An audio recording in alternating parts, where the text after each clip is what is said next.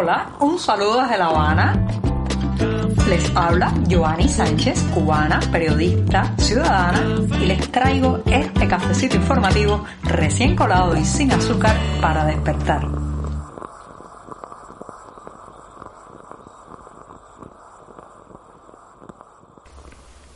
La semana informativa es muy joven todavía. Sí, estamos viviendo el martes, así que esta semana no le ha salido todavía una arruga ni una cana. Está dando sus primeros pasos. Y hoy, justamente en este 8 de marzo de 2022, Día Internacional de la Mujer, puede empezar hablando de rostros femeninos, pero esos, esos que usted no encontrará en la prensa oficial. Pero antes de decirle los titulares de este martes, voy a servirme el cafecito informativo para que no se me enfríe. Lo voy a poner rápidamente en la taza, que está acabadito de colar.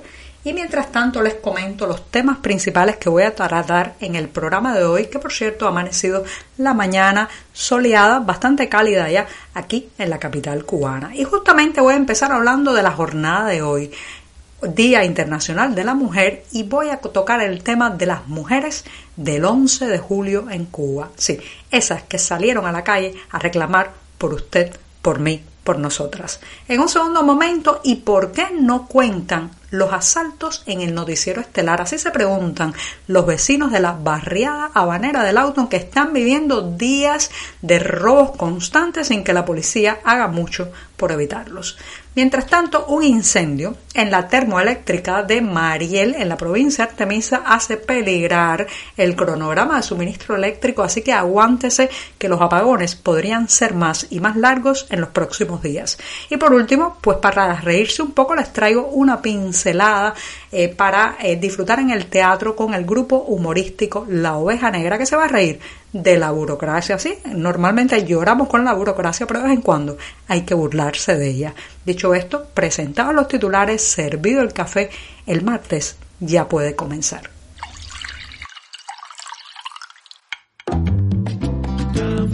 Si eres de los que te gusta estar bien informado, síguenos en 14ymedio.com. También estamos en Facebook, Twitter, Instagram y en tu WhatsApp con este cafecito informativo.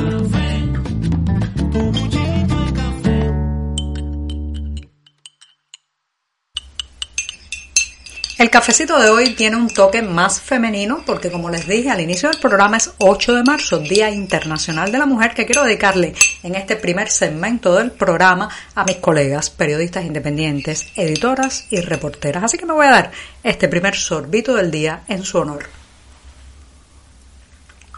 Después de este primer buchito amargo y siempre, siempre necesario, me voy también con los rostros femeninos. Pero no, no esos rostros femeninos que usted encontrará hoy si revisa la prensa oficial que se llena de milicianas, mujeres que trabajan en empresas estatales, maestras al frente de las aulas, sino los otros, los que están tras las rejas. Señoras y señores, la mujer cubana ha sido una de las víctimas principales de este régimen de falta de libertades, de descalabro y desastre económico, porque sobre nuestros hombros no solo han venido a parar los resultados de la represión, de los hijos encarcelados, de la falta de libertades de expresión, sino también que somos muchas veces el último eslabón de una cadena económica disfuncional que termina en nuestra responsabilidad para apuntalar un hogar, para dar de comer a los hijos, para intentar encontrar los alimentos que poner en el plato cada día. Encima de eso, las mujeres también están siendo duramente golpeadas por su activismo. Así, así lo deja claro los arrestos de las protestas del pasado 11 de julio. Hay muchos nombres que me gustaría mencionar.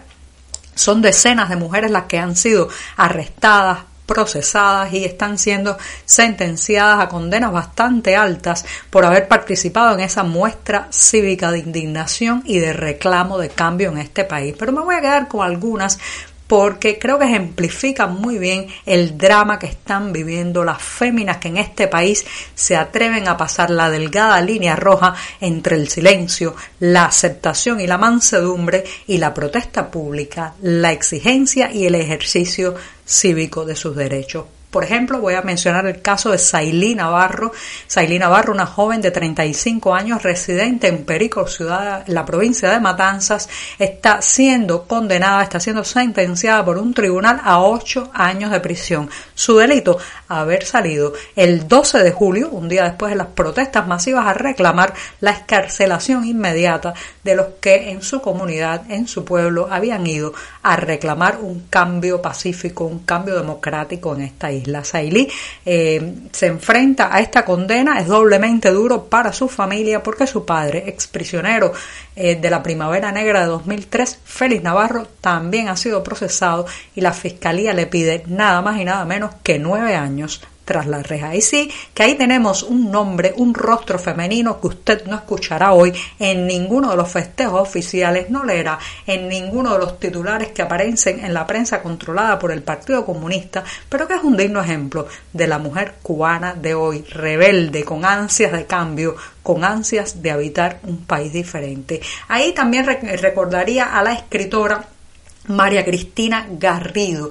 Fue arrestada eh, ese día, 11 de julio. La fiscalía le pide nada más y nada menos que 15 años tras las rejas. Su esposo dice que el, juicio en el que la acusaron de delitos, presuntos delitos como desacato, atentado y resistencia fue una verdadera farsa donde ni siquiera los fiscales y sus testigos podían ponerse de acuerdo. Lo cierto es que se enfrenta a pasar los próximos 15 años de su vida en una prisión y los editores de su más reciente libro, Examen de Tiempo, están tratando de mover la solidaridad internacional con esta escritora cubana. Ni ante las letras ni ante la literatura se detiene la represión en este país. Por último, el caso de una adolescente. Apenas tenía 17 años cuando la metieron a la fuerza con violencia. Se sintió como si movieran una cosa, dijo literalmente, la joven Gabriela Sequeira Hernández, reitero, de 17 años,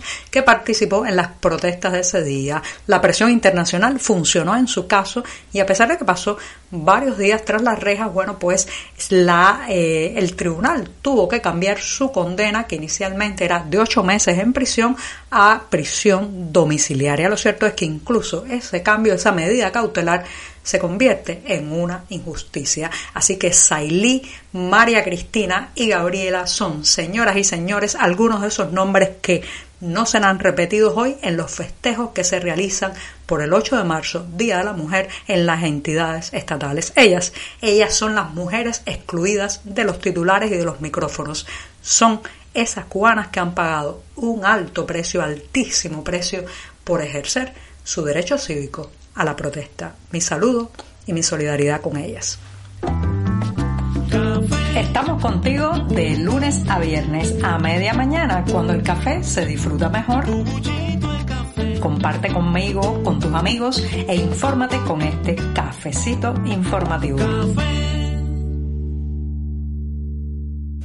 Hasta hace unos pocos años, los vecinos de la barriada del auto en el municipio 10 de octubre de La Habana se ufanaban de que la zona donde vivían era una zona tranquila, donde no había llegado la marginalidad que caracteriza a un municipio como Centro Habana, ni tampoco las pandillas que cada vez crecen y se expanden más por otro municipio como es el Cerro, también en La Habana. Bueno, pues lamentablemente ya los residentes en el auto no pueden vanagloriarse, sentirse tranquilos de esa circunstancia de calma, paz y seguridad que antes le daba a su barrio porque los robos, los asaltos a mano armada son cada vez más frecuentes en esa zona de la capital cubana. Así lo llevamos en un reporte en el diario 14 y medio donde recogemos la opinión de varios vecinos y sobre todo los testimonios de lo ocurrido especialmente en el último fin de semana donde al menos cuatro personas fueron asaltadas a punta de cuchillo para quitarle sus pertenencias, especialmente teléfonos móviles, carteras con dinero, cadenas también o algún tipo de joyas que llevaran encima y todo esto a plena luz del día y sin prácticamente después ningún tipo de repercusión eh, policial, o sea, hasta ahora en la mayoría de estos asaltos a mano armada no se ha encontrado ni se ha capturado a ninguno de los potenciales victimarios o delincuentes. Así que las familias en Lauton están reforzando su seguridad, poniendo más rejas en las ventanas, tratando de pues protegerse más, incluso no salir a la calle con sus teléfonos móviles mientras se preguntan ¿Cuándo? ¿Cuándo el noticiero oficial de la televisión cubana va a reportar este tipo de sucesos para romper con esa falsa impresión de seguridad y tranquilidad que se extiende muchas veces en la mente de las personas en Cuba, pero que se topa con una realidad de aumento sostenido de la violencia? También en esa misma barriada del auto, cada fin de semana se despilfarran recursos policiales vigilando la sede de las damas de blanco para impedir a las activistas salir a manifestar en la calle por los derechos humanos, mientras otras zonas de la misma barriada están bajo la impunidad de las pandillas y de los ladrones sin siquiera un uniformado que patrulle esas calles. Al incierto panorama energético cubano que se caracteriza, señoras y señores, por largos y frecuentes apagones o cortes eléctricos a lo largo de todo el país, especialmente en el sector residencial, se le ha sumado ahora un nuevo motivo de preocupación. Este lunes ocurrió una explosión en la central termoeléctrica Máximo Gómez de Mariel, en la provincia de Artemisa, que provocó un incendio de grandes proporciones. Hay imágenes que se ven las llamas de un gran volumen extendiéndose por buena parte de la estructura de esta termoeléctrica Máximo Gómez. Según se sabe hasta ahora por las informaciones oficiales, se produjo el estallido en una turbina de vapor de la unidad 7 de esta central en torno a las 20 y 45 de la noche de este lunes y provocó un disparo automático en el sistema pocos minutos después, lo cual trajo como consecuencia unas amplias zonas de oscuridad a lo largo de la ciudad de La Habana y de otras partes del territorio nacional, sobre todo del occidente cubano. Según este informe oficial, acudieron los bomberos, pudieron controlar el fuego en poco tiempo y hasta el momento no parece que haya habido personas lesionadas y tampoco se ha tenido que lamentar la pérdida de ninguna vida humana. Lo que sí vamos a tener que lamentar es probablemente las amplias justificaciones en los próximos días para mayores y eh, más frecuentes cortes eléctricos. Y de la burocracia, ese monstruo de mil cabezas que nos afecta tanto en el día a día en esta isla, entre trámites, demoras, cuños, membretes, copia y fotocopia. Bueno, pues de la burocracia también hay que reírse, señoras y señores, y así parece que es la propuesta del grupo de humor La Oveja Negra para este 13 de marzo en el Teatro Sausto de la ciudad de Matanzas. Sí, hay un espectáculo bajo el título Buro Gracias, gracias con G que intenta justamente burlarse de esa maquinaria que nos muele cada día la burocracia cubana. Y con esto me despido hasta mañana miércoles, el mismísimo centro de la semana. Por hoy es todo. Te espero mañana a la misma hora. Síguenos en 14medio.com. También estamos en Facebook, Twitter, Instagram y en tu WhatsApp. No olvides, claro está, compartir nuestro cafecito informativo con tus amigos.